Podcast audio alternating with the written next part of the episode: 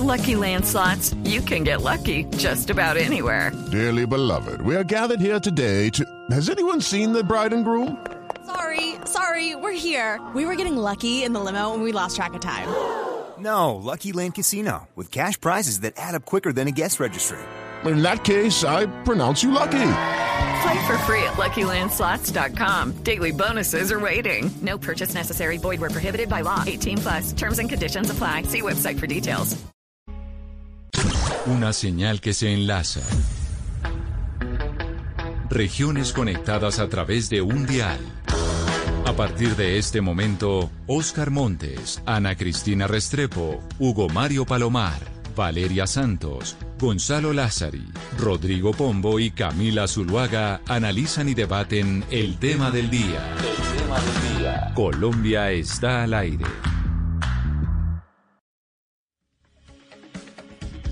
Son las 12 del día 16 minutos. Continuamos aquí en Mañanas Blue y empezamos a hablar de un tema muy importante que consideramos por eso que es nuestro tema del día. Ya estamos preguntando en nuestras redes sociales si creen ustedes que es momento ya de que los niños vuelvan al colegio. Escríbanos al 301-764-4108, que es nuestra línea de WhatsApp. Vamos a hablar con expertos precisamente sobre el tema de los colegios y el tema de los colegios además en Bogotá, entre otras cosas, porque ya anunciaron que se acaba la alerta roja y están los colegios privados pues diciendo, oiga, ¿podemos volver o no podemos volver? ¿Clases presenciales o no, clases presenciales? Los papás tienen muchas dudas y por eso hoy queremos hacer una discusión al respecto. En la línea nos acompaña la doctora Isabel Segovia, que es ex viceministra de Educación y además experta en estos temas. Doctora Segovia, bienvenida. Gracias por estar con nosotros. Qué placer tenerla en la línea. Nada, muchas gracias a usted por la invitación. Doctora Un saludo a todos, es muy especial. Yo le pregunto una cosa, ¿usted tiene claridad? Es que ayer nos escribían muchos eh, padres de familia, además personas de colegios privados, en el caso de Bogotá. Ya sabemos que las cosas son distintas en el país, pero ¿usted tiene claridad si en Bogotá hoy los colegios privados y los colegios públicos pueden hacer clases presenciales? Eh, la, la, noticia que tengo, digamos, eh, que está requete confirmada con las autoridades de la Secretaría de Educación, es una noticia de hoy, no es la de ayer, realmente es que hoy efectivamente la alcaldesa salió a decir que los colegios privados podrán retornar a sus modelos de alternancia a partir del próximo lunes y que los colegios públicos empezarán a retornar a, la alternancia o a iniciar su alternancia a partir de que las UCI estén en un 75% de ocupación. Entonces, esa, en eso estamos en información en este momento.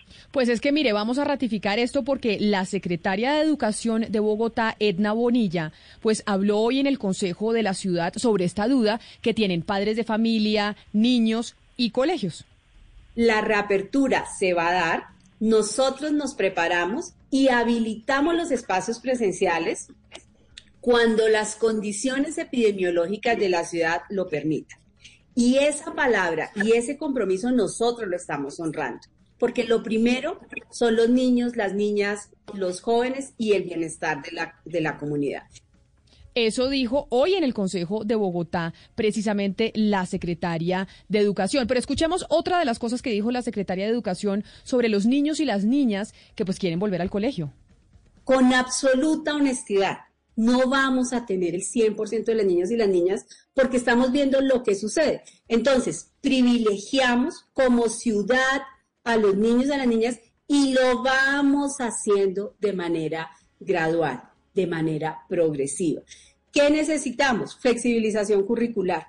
¿Por qué? Porque seguramente habrá niños, niñas cuyas familias, por ejemplo, decidan por su propia condición que el niño o la niña no va a seguir de manera presencial, sino lo va a hacer no presencial. Bogotá le tiene que decir a ese niño, a esa niña, yo le garantizo su derecho a la educación. Pero ahí yo le pregunto entonces, ex viceministra Isabel Segovia, realmente cuáles son los efectos de los niños estudiando virtualmente desde la casa y no en la presencialidad. Ha habido muchos estudios, muchos académicos, muchos expertos en educación. Dice, oiga, esto de la virtualidad tiene sus efectos muy nocivos para los menores. ¿Cuáles son y qué dice la literatura? Sí, eh, en términos educativos, digamos, eh, la virtualidad es una salida temporal y es una salida complementaria, pero no puede ser la salida definitiva. Eh, los niños necesitan aprender con sus pares, eh, tener contacto en la instrucción con los docentes, socializar, la mayoría de las competencias blandas eh, que uno adquiere en, los colegios tienen que ver con el hecho de poder resolver conflictos, de socializar con el otro. El aprendizaje es colaborativo, no es individual. Entonces, mantenerse pegado a una pantalla que además entre todas las cosas, pues siempre hemos dicho que sobre todo los niños chiquitos no deberían mantenerse mucho tiempo en esto, no tener movimiento, estar encerrados, no tener interacción con los otros compañeros, empieza a causar unos problemas y unos rezagos en el aprendizaje importantes. Claro, a eso se le une además unos problemas sociales eh, en donde los niños pues están en condiciones eh, que no son adecuadas para el aprendizaje. Sus casas no todas tienen eh, los, los espacios ni la tecnología indicada. Entonces, pues además se empieza a abrir una brecha entre los niños que sí tienen y no tienen, que es una brecha que ya venía, que también se está agudizando por mantener las clases virtuales. Sin embargo, yo quisiera ahí hacerle una anotación que a mí es muy importante sobre el comentario que hace eh, la secretaria al final. Y es, efectivamente, es probable que no todos los niños puedan retornar y que no todos los niños puedan hacer alternancia. Hay algunos niños que tienen comorbilidades o eh, viven con personas de alto riesgo. Sin embargo, la elección de retornar o no debe ser una elección de los papás y no de las entidades territoriales. O sea, los colegios tienen que estar abiertos y los papás son los que tienen la posibilidad de decidir. Si nosotros mantenemos los colegios cerrados, pues los papás no tienen la posibilidad de decidir. Entonces es muy importante la decisión de abrir entendiendo pues que el colegio es un sitio de bajo riesgo, pero igual sigue siendo riesgoso, estamos en una pandemia, pero obviamente los efectos de mantenerlo cerrado son mucho más altos en términos de la tragedia social que se está causando en el proceso de aprendizaje y de rezago de los niños que el riesgo de poderse contagiar o contagiar a los maestros. Doctora Segovia, pero mire, ya que como usted nos contaba, pues las consecuencias ya son bien conocidas de lo que va a ocurrir con todos estos niños, pues que, que se les ha vulnerado el derecho a la educación, ya también hay evidencia que en realidad los niños no son vectores de contagio, que los colegios que han abierto en otros lugares del mundo pues tampoco han sido focos de contagio. ¿A usted le parece que el debate, que los niños han estado ausentes en la forma de liderazgo de esta pandemia en Colombia? Y se lo digo porque es que hace poquito el Ministerio de Educación sacó unas cifras preocupantes. Dijo que 102 mil niños y adolescentes, incluyendo jardines infantiles, han, abandonado los estudios. Estamos hablando de una deserción gigantesca y uno no ve que el debate de los niños esté en la agenda pública. Uno no los ve como prioridad. Uno ve que todo el tiempo hablan del día sin IVA, de los restaurantes, de los bares, del comercio y los niños qué, doctora Segovia. Sí, eso, digamos, es completamente válido y es justamente por la razón por la cual un grupo de ciudadanos muy preocupados por la situación decidimos eh, lanzar esta campaña de la que ustedes han oído, se llama La educación eh, presencial es vital, para empezar a darle voz justamente a estos niños y jóvenes que no la tienen eh, porque yo sí creo que uno de los efectos más críticos de la, de la pandemia y que la vamos a sufrir por muchas generaciones de muchos años tiene que ver con la tragedia y el sacrificio tan grande que han hecho los niños eh, a raíz, digamos, de un proceso de desconocimiento ante la pandemia, en donde es importante resaltar que hay, en los inicios eh, la decisión de cerrar los colegios pues era válida porque nosotros todos pensábamos que eh, el coronavirus funcionaba como otras enfermedades respiratorias en donde los niños sí se afectan severamente y además son vectores de contagio. Afortunadamente la evidencia cada vez muestra más que eso no es así y yo particularmente sí creo que nos demoramos mucho en reaccionar para que los niños pudieran volver a tener la posibilidad de interactuar en los colegios y los papás la posibilidad de enviarlos. Creo eh, que eso ha ido cambiando, creo que eh, en este momento pues esto está siendo el centro del debate, un poco tarde obviamente para mi gusto, pero, pero por lo menos está siendo el centro del debate y eh, pues estoy viendo signos muy importantes de reapertura, ya hay varias entidades territoriales que empezaron a abrir los colegios lentamente y pues como vimos ya Bogotá está autorizando que los privados abran, seguramente van a empezar a abrir los públicos muy rápidamente, entonces pues nada, hay que hacer mucha fuerza y sostenernos en que esto es prioritario porque la tragedia social que viene eh, eh, y la brecha y las inequidades que estamos generando para el futuro, pues va a ser una de las consecuencias de las pandemias que no tenemos tan claras ahora, pero que vamos a cargar con ella muchos años. Doctor Isabel, a mí me da mucha pena contradecirla eh, porque sin duda alguna usted acaba de anunciar que hay estudios científicos que comprueban que no se generan ese vector de, de contaminación, por llamarlo así. Pero el ejemplo es Israel. En junio del año pasado, el segundo foco la, de la segunda o el foco de la segunda ola de Israel fue en un colegio. Tanto es así que la directora de salud de Israel tuvo que renunciar por la apertura que dieron de los colegios y cómo esa segunda ola afectó sobre todo a las grandes ciudades. Entonces, ¿por qué también no ver el ejemplo de Israel? A diferencia de otros países de Europa, en donde la apertura de colegios significó el comienzo de la segunda ola. No, mira, yo no soy experta en salud y pues no me quiero meter en este debate particularmente, pero justamente el caso de Israel es uno de los casos que les voy a enviar la información, ha sido recogido eh, el, se, vio perfectamente después de un estudio más profundo que el caso de la segunda ola no se generó por el tema de los colegios. Incluso Israel tiene los colegios hoy abiertos completamente. Y parte del problema que tenemos en este momento, Gonzalo, justamente es que la desinformación o la información primaria que nos llegó de esto en términos de de proteger a los niños y a los maestros, pues era muy crítica y no teníamos claro qué era lo que estaba sucediendo. Ahora hay información mucho más clara eh, de que efectivamente los colegios no son vectores de contagio. Sin embargo, yo quisiera hacer una claridad. En ningún momento nadie está diciendo que los colegios sean unas zonas de cero riesgo. Estamos en una pandemia y no importa dónde estemos, en el centro comercial, en el parque, en el bus, en el supermercado, todos estamos con riesgo de contagiarnos. Lo que importa aquí, digamos, en este ejercicio es que no es un sitio, y eso está claramente comprobado, donde nos contagiemos más. Lo que está también claramente comprobado es que los niños menores no tienen consecuencias fuertes eh, si les da el COVID, entonces no tenemos un problema, digamos, de contagio severo contra nuestros niños y que obviamente aplicando los protocolos vamos a minimizar los riesgos. Y el riesgo de mantener los niños en el colegio es muchísimo menor al riesgo que estamos generando como sociedad de mantenerlos por fuera, perdiéndose de su independencia, de su mundo, de su proceso educativo, siendo en muchos casos abusados, no teniendo la tecnología, rezagándose, eh, desertando el sistema educativo, que es un problema grandísimo, volver a recuperar a un niño es complicadísimo. Entonces, como todas las decisiones que uno toma, pues uno las toma diciendo cuál es el beneficio mayor de una cosa u otra. Vuelvo y reitero, no quiere decir que los colegios, si no todos estaríamos metidos en un colegio, no eh, sean de cero riesgo, pero el riesgo es muchísimo menor al que creíamos e incluso las experiencias como Israel lo han demostrado.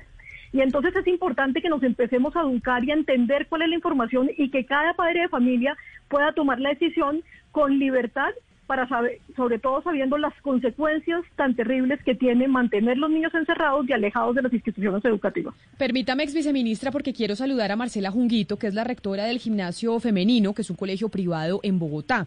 Porque entonces la pregunta es, bueno, ¿cómo se están preparando los colegios privados y si tienen claridad o cómo ha sido esta incertidumbre de si pueden volver o no a clases semipresenciales en la capital? Doctora Junguito, bienvenida usted también aquí a Mañanas Blue. Gracias por atendernos. Muchas gracias, Camila. Un saludo para todos. Y la duda que tienen, pues los colegios privados tienen una dinámica diferente a la dinámica de los colegios públicos en Bogotá. Pero ¿cómo sería la presencialidad o cómo será la presencialidad de los colegios privados en la capital, por ejemplo, en el caso del gimnasio femenino? Bueno, nosotros como, como varios colegios ya tuvimos una experiencia piloto el semestre pasado de regreso en alternancia al colegio. Digamos que ya tuvimos esa primera experiencia y de ahí recogemos pues la importancia como de esos elementos clave de, bioseguridad y de minimización del riesgo, ¿no? El distanciamiento físico, el uso del tapabocas, el lavado permanente de manos y los ambientes ventilados. Sabemos ya hoy en día, como decía la exministra Segovia, pues ya hay, ya hay mucha evidencia de qué son esos elementos que realmente ayudan a reducir el riesgo y los colegios privados en su mayoría estamos preparados para ese regreso. Rectora Junguito, eh, hay países pues que están cancelando las pruebas de Estado o, cancelando las pruebas eh, internacionales porque han visto los efectos en el aprendizaje, sobre todo de los alumnos pues de, que ya han pasado eh, noveno. ¿Ustedes qué han visto en los resultados de las pruebas pues desde que están en educación en alternancia y más online, cuando estaban solo online, de los resultados en las pruebas saber y en las evaluaciones trimestrales? Es decir, ustedes han hecho ese trabajo comparativo.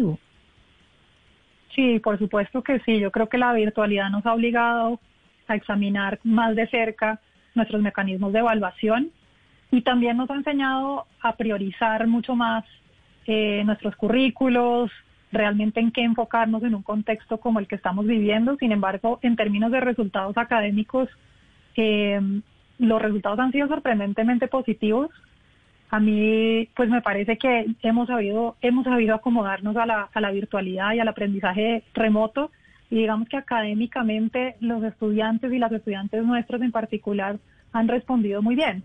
Respecto a los exámenes estandarizados, claro, esa es otra pregunta porque pues es que un examen eh, que se hace presencialmente, pues se debe preparar presencialmente. A mí no me parece justo con los estudiantes hacer todo un programa educativo virtual para ser evaluados con unas, digamos, con unos mecanismos diferentes a los que han sido expuestos. Y eso se está, yo sé que se, se está estudiando a nivel internacional al menos, de las pruebas internacionales se está estudiando y se está analizando la viabilidad de esas pruebas, si se sostendrán o no.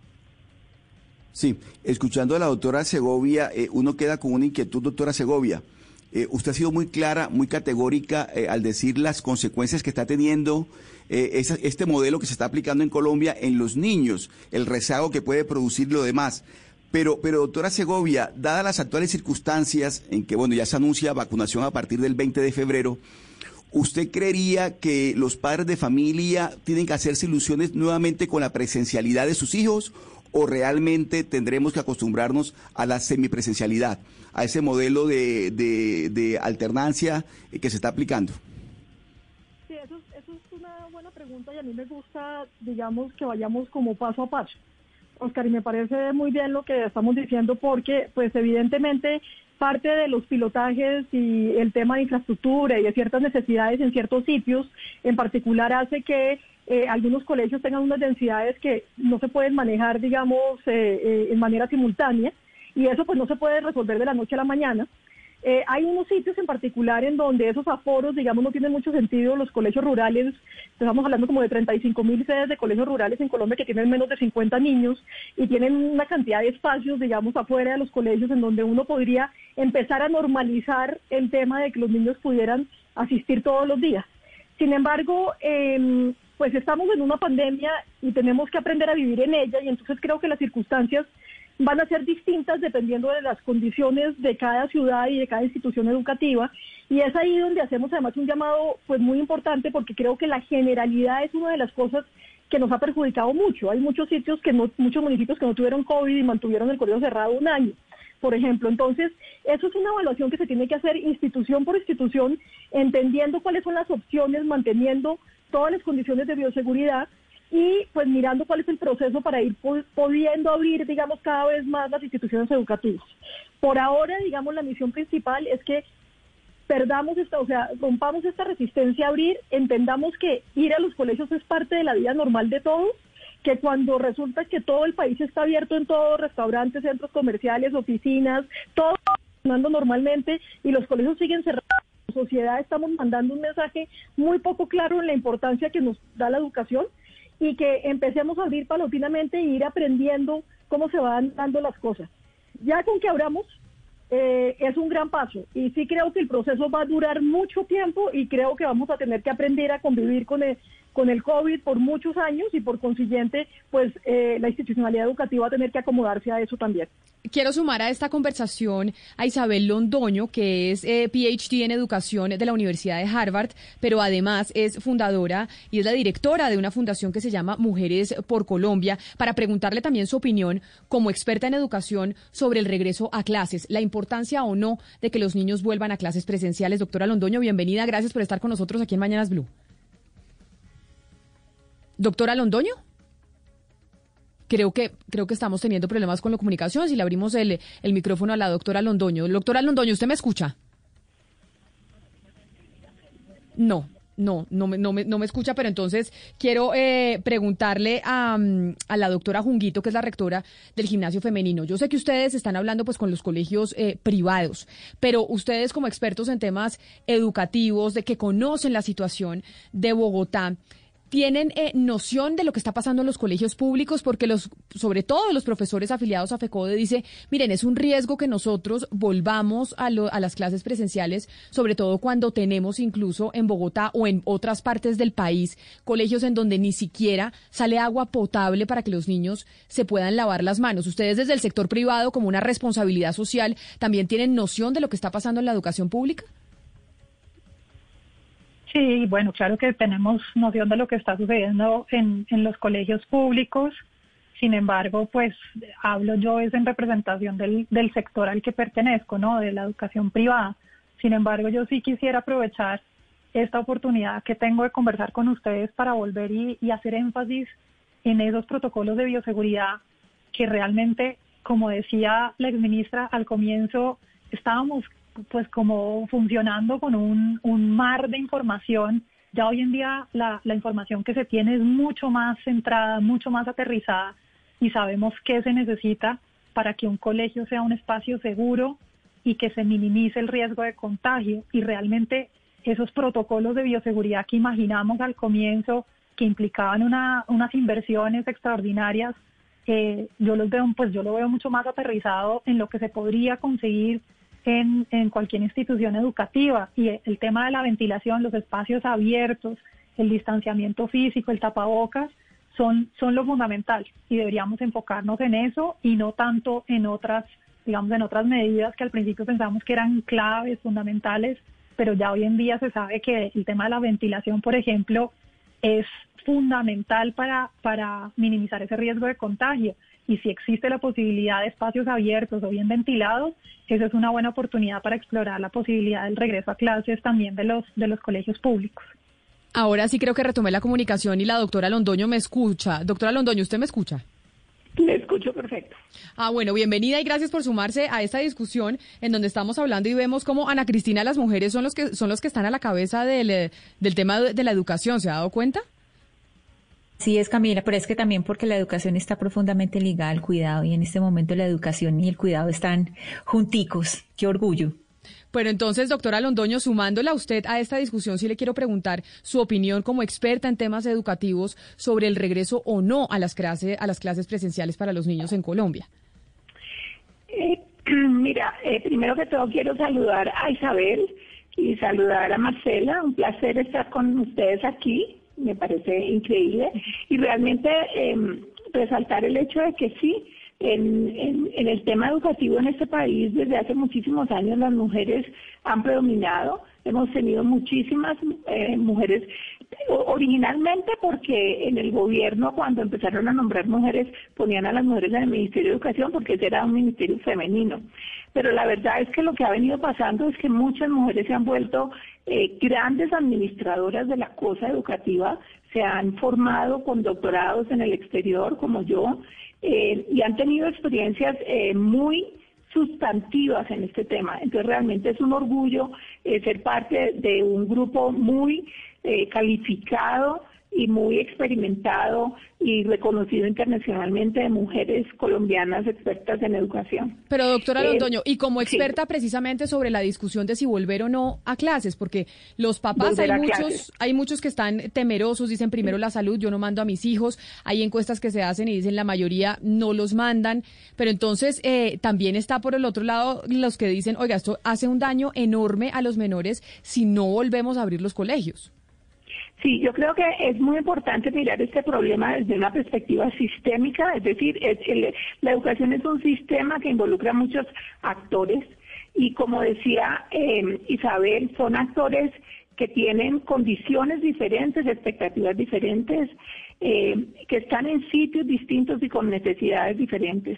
Creo que tal vez nuestro error ha sido la generalización de la política educativa, una política para todo el país y que en las condiciones de pandemia hemos ignorado que realmente la pandemia se vive muy diferente eh, en, en las zonas rurales como se vive en las zonas urbanas y que tanto padres como maestros, como los niños, el personal administrativo y el personal operativo como servicios generales, cafeterías y conductores en los colegios pues eh, tenemos unas combinaciones aquí de personas con necesidades diferentes. Yo creo que tenemos que ser sensibles a las expectativas y a las necesidades de los, de los maestros expresadas a través de FECODE, entender eh, su preocupación y buscar, y, buscar soluciones eh, o sea, ser capaces de establecer diferentes, eh, digamos, rutinas de apertura para diferentes eh, regiones y para diferentes sectores y para diferentes colegios, porque si tenemos colegios que son han sido construidos en los últimos 10 años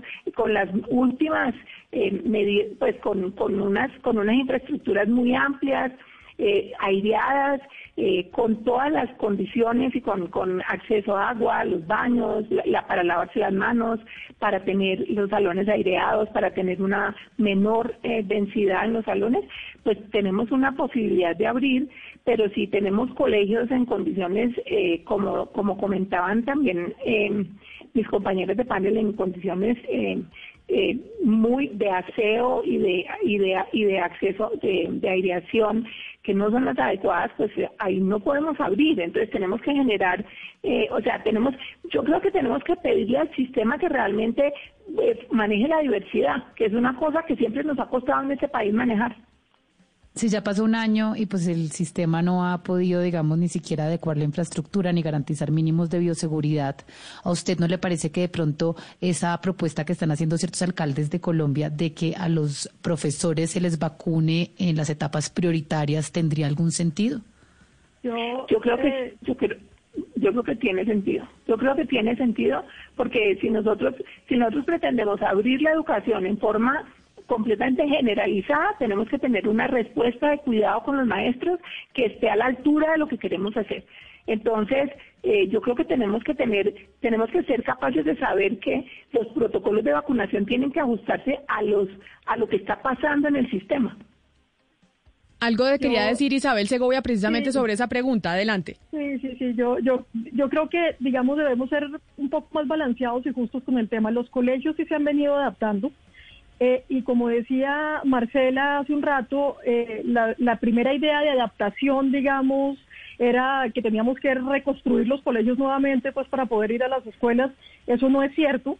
Eh, las instituciones educativas, este tema de que no tienen agua, digamos, yo tengo un recuerdo pues muy claro de cómo estaba la infraestructura educativa en este país hace 10 años y más que no agua era un problema en muchos casos de baterías sanitarias, pero no era un tema de agua principalmente. Y los colegios pueden hacer adecuaciones muy sencillas, tipo quitar las ventanas, digamos, así de sencillo, o hacer la clase afuera hay espacios, ¿no? Entonces tenemos una cantidad de flexibilización y el, el sistema, claro, se ha quedado un poco rezagado, pero ha ido adecuando y las entidades territoriales que están abriendo están entregando todos los eh, elementos de bioseguridad que se necesitan para poder abrir. Entonces, eh, digamos, nos ponemos a repetir que, que, no se hace nada y al final pues sí hay un reconocimiento de que se está haciendo, de que se ha hecho tarde, estoy de acuerdo, por eso estamos todos muy preocupados, pero que, que están pasando cosas. Hay una pregunta que a mí me puso sobre el tema de Bogotá que me parece interesantísimo porque Bogotá tiene la mejor infraestructura educativa de todo Colombia. Bogotá viene invirtiendo hace 30 años consistentemente en infraestructura educativa. Y claro, tenemos un problema de capacidad, por eso la alternancia pues va a ser la única opción por un buen tiempo en algunos sitios, pero no hay ningún colegio de Bogotá que no tenga agua. Entonces, digamos que ahí hay, hay cosas que pues que hay que ponerlos como en la medida. Y en el tema de la vacunación hay una cosa muy importante. Eh, obviamente a mí me encantaría y sería maravilloso que eh, los maestros fueran de los primeros vacunados. Digamos, ¿qué más quisiera una persona que ha trabajado toda la vida en el sector educativo que los maestros estuvieran protegidos? Eh, sin embargo, digamos, en las priorizaciones que se vienen haciendo, los maestros que van a tener algún riesgo particular, o sea, aquellos que son mayores de 60 o 65 años o aquellos que tienen comorbilidades, serán priorizados en la, en la, segunda, en la segunda fase. Entonces, digamos, los maestros con más alto riesgo van a estar eh, priorizados y en la tercera fase están el resto de los maestros. Lo que sí siento yo es que no podemos seguir sacrificando a los niños eh, por cuenta de que el país no pueda responder en otras cosas porque el daño que se le está haciendo a los niños es ya y es ahora. No es algo que uno puede poner eh, un bloqueo y, y a los niños en su aprendizaje y en su interacción. Y entonces sí tenemos que hacer todo lo posible para que se vacune la gente implicada lo antes posible, pero no podemos condicionar la apertura a la vacunación y especialmente no en todas partes a donde el riesgo es bastante menor. Claro, y, pues seguimos preguntando de cómo están funcionando los, colegios, porque usted nos decía, doctora Segovia, que sí, que no, no, que no podemos ser tan duros con los colegios eh, de Bogotá y del país, que obviamente hay problemas, claro, y que estamos empezando tarde y por eso la preocupación. Pero quiero invitar a nuestra, mm, a nuestra última invitada, de hecho, a esta conversación, Jennifer Villarraga, que es la directora, la rectora del colegio CAFAM, que es un colegio privado, pero que opera en concesión, es decir, como si fuera un colegio público. Doctora Villarraga, bienvenida a Mañanas Blue. Gracias a usted también por sumarse a esta conversación. Muchísimas gracias Camila por la invitación. Eh, está claro, en el caso de Cafán contamos con cuatro colegios, dos privados y dos en concesión. El caso del colegio Cafán funciona como privado, pero también tenemos la experiencia muy exitosa de los colegios de concesión. ¿Y, cómo, ¿Y se preparan de manera distinta los colegios privados a los colegios de concesión para las clases presenciales? ¿Hay algún tipo de diferencia o funcionan exactamente igual? Bueno, la ruta de preparación es exactamente la misma. Tenemos que contar con todas las condiciones de la familia, de los estudiantes, las condiciones. Creo que algo de lo que se habla en esta, en esta discusión es que no se puede generalizar que es en lo que considero que estamos fallando. No es igual la familia de un niño que tiene condiciones excelentes en su casa a nivel social, a nivel ambiental, a nivel de recursos tecnológicos, a familias que están pasando muy malos ratos y que a gritos nos están pidiendo un retorno a la presencialidad. En cuanto a la ruta de cumplimiento, son los protocolos que debemos garantizar, son las condiciones básicas que se deben garantizar, pero es indispensable contar con ese aval y las condiciones de cada una de las familias. En los colegios de concesión, el año pasado ya iniciamos el proceso de, de retomar las clases presenciales con alto éxito, toda la experiencia. Pero para las clases presenciales, tanto los colegios en concesión, los que ustedes tienen, como los colegios privados, ambos van a poder regresar el lunes a la presencialidad o los, el privado sí y el, de concesión no.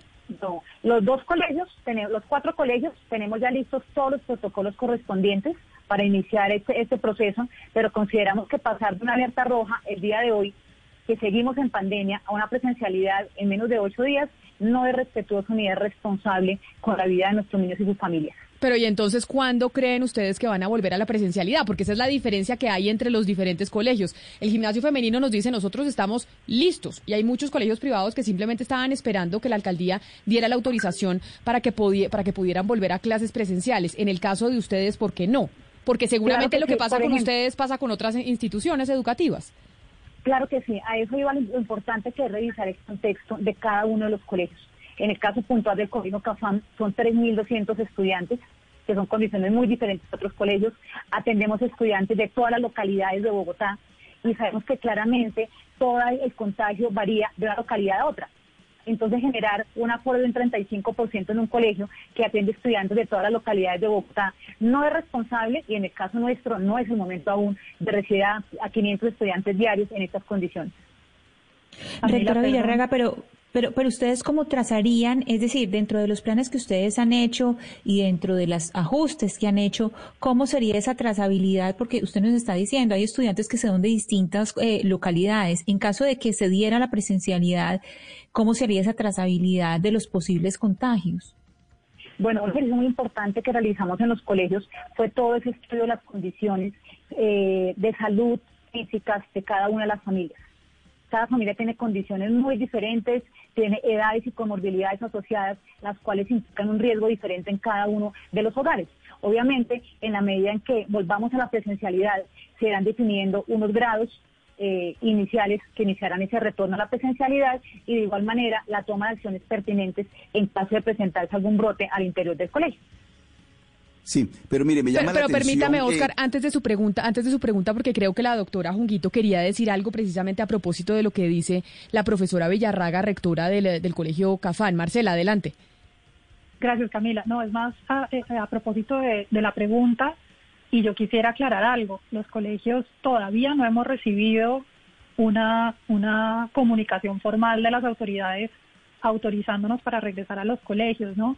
Esta información ha circulado en medios, pero nosotros estamos a la espera de un comunicado de la alcaldesa, de un comunicado de la Secretaría de Educación dándonos la luz verde para regresar. Yo creo que eso es importante aclararlo porque de pronto, como está circulando en los medios esta información, quizá los papás tienen en la cabeza que los colegios pueden regresar mañana y no es así. Nosotros estamos, necesitamos una comunicación oficial, de las autoridades para poder regresar. Claro, pero mire, si eso está pasando en Bogotá, eh, que, estamos escuchando eh, opiniones tan diversas, con respecto a, esto que, que, que, podría ocurrir próximamente, el regreso de los niños a los colegios. ¿Cómo estará el resto del país? Doctora Segovia, usted que fue viceministra de, de Educación, porque de pronto generalizar, y en eso tiene razón una de las panelistas, es un problema severo para el país. ¿Cuál sería la solución, doctora Segovia, que usted tiene en su mente para que este trauma no se generalice en todo el país? Porque es lo que estamos viendo. De acuerdo. Eh, como decía al principio y lo repitió también Isabel, eh, digamos, lo más importante justamente aquí es mirar el caso a caso. Así como estamos aquí concentrados en el tema de Bogotá, que ha tomado más tiempo en la apertura y en la organización, tenemos unos casos supremamente exitosos que han hecho un trabajo silencioso tipo Antioquia.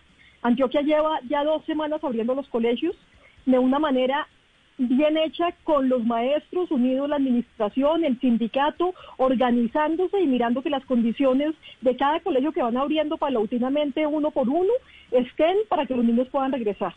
Entonces, digamos, la discusión aquí sobre todo está en eso, en que la opción esté dada y claramente si, si la doctora Villarraga considera que ella todavía no está preparada para abrir, pues ella no tiene que abrir, digamos, pero tiene que tener la posibilidad de poder hacerlo. Y si la doctora Marcela ya está lista para abrir porque lo pudo hacer y lo hizo exitosamente, pues también debería poder abrir y los papás tienen la opción de ir.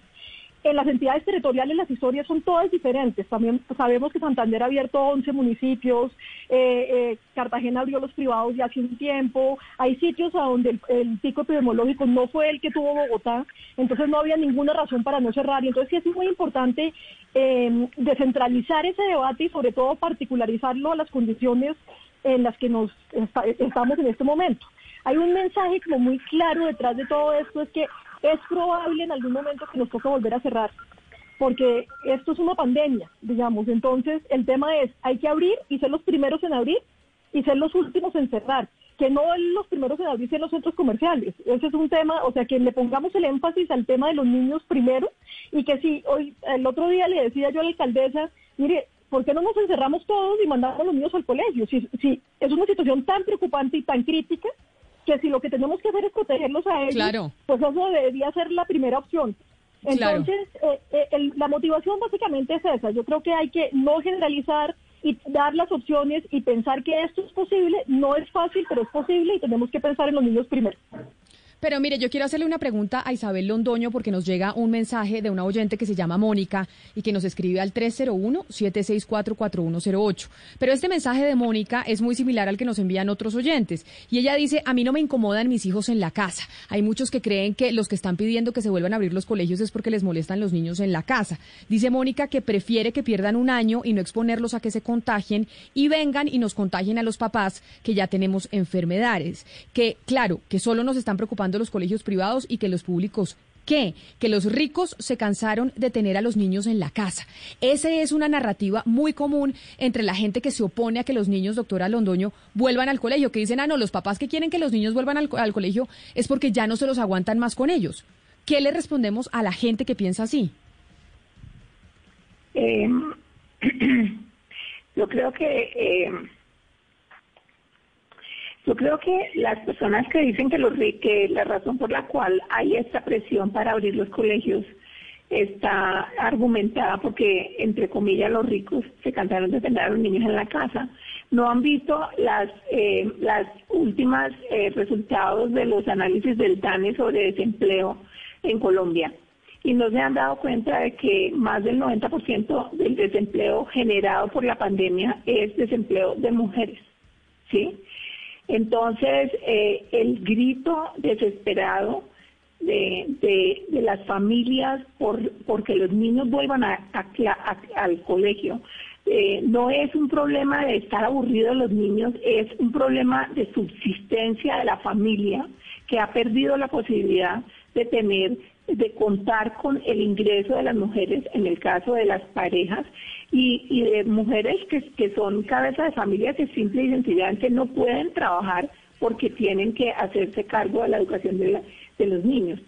Entonces, yo creo que es, esta, em, digamos, eh, mezclar esta, esta conversación con, con, con, digamos, con una denuncia de clasismo, pues eh, no, dificulta realmente llegar a soluciones. Yo creo que los padres de todos los estratos sociales tienen diferentes complejidades y diferentes necesidades y es tan difícil para una mujer eh, que tiene que ir a hacer eh, a, a, una casa porque hace servicio doméstico, eh, ¿qué, va a hacer con sus hijos que no les puede acompañar? Como es para una alta ejecutiva que tiene que atender una empresa que de la cual ella es responsable.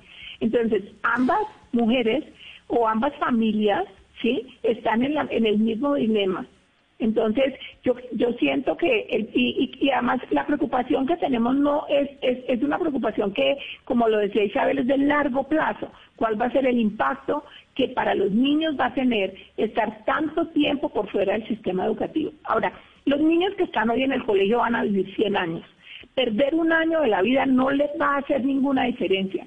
Sin embargo, lo que sí vamos a tener que hacer es ajustar el sistema educativo para que eh, para que se adapte al hecho de que vamos a tener niños que van a estar en, situaciones muy diferentes, van a entrar, eh, por decir algo, van a entrar 70 eh, mil personas al grado 11, pero de esas 70 mil personas van a haber por lo menos 50 mil que no hicieron el grado 10, ¿sí?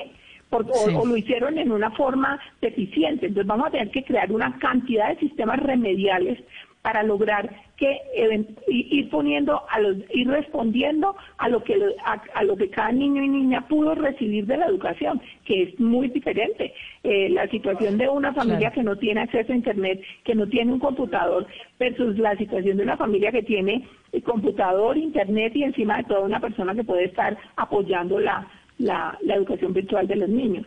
Entonces, yo siento que tenemos que tener una conversación compasiva es decir, una conversación compasiva, no solamente con las mujeres, sino también con los madres. Hay muchos padres de familia que también se han involucrado con las familias de, pocos recursos, pero también con las familias de altos recursos. Tenemos que pensarnos como con compasión con todas las familias colombianas que tienen niños, compasión con los maestros y las maestras.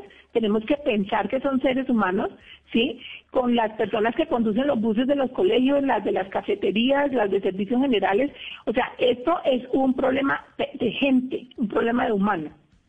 Así es, es un problema humano de niños que seguimos eh, en la discusión porque como decía la doctora Junquito, la rectora del gimnasio femenino, pues todavía no tienen la orden y sigue la confusión de si pueden volver o no de manera presencial. Están esperando, hay algunos colegios que están listos, otros que no. Pero lo cierto es que sí la literatura, como lo decían nuestras invitadas, pues dice que el daño es enorme el que se le hace a los menores por no enviarlos al colegio. Doctora Isabel Segovia, ex viceministra de Educación, mil gracias por haber estado aquí con nosotros hablando de este tema que seguramente, pues, no se agota aquí, es interminable y estaremos debatiendo más lo que va a pasar con el regreso de los niños al colegio. Mil gracias y feliz tarde.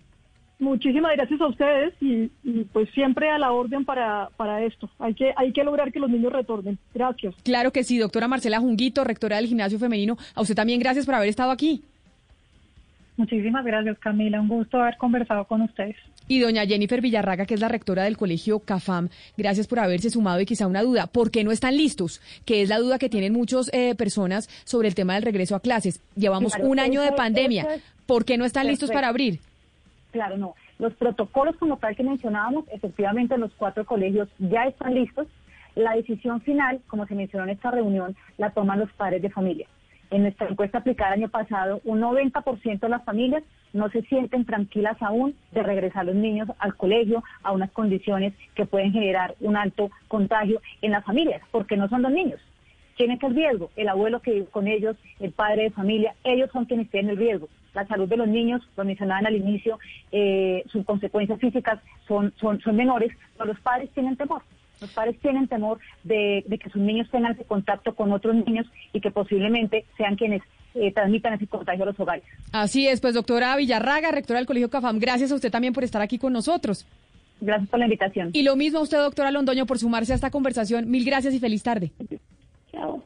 Son las 12 del día 59 minutos, así llegamos nosotros al final. Vamos a hacer una pausa, pero ya llegan, eh, después de esta discusión sobre el regreso a clases, nuestros compañeros de Meridiano Okay, round two.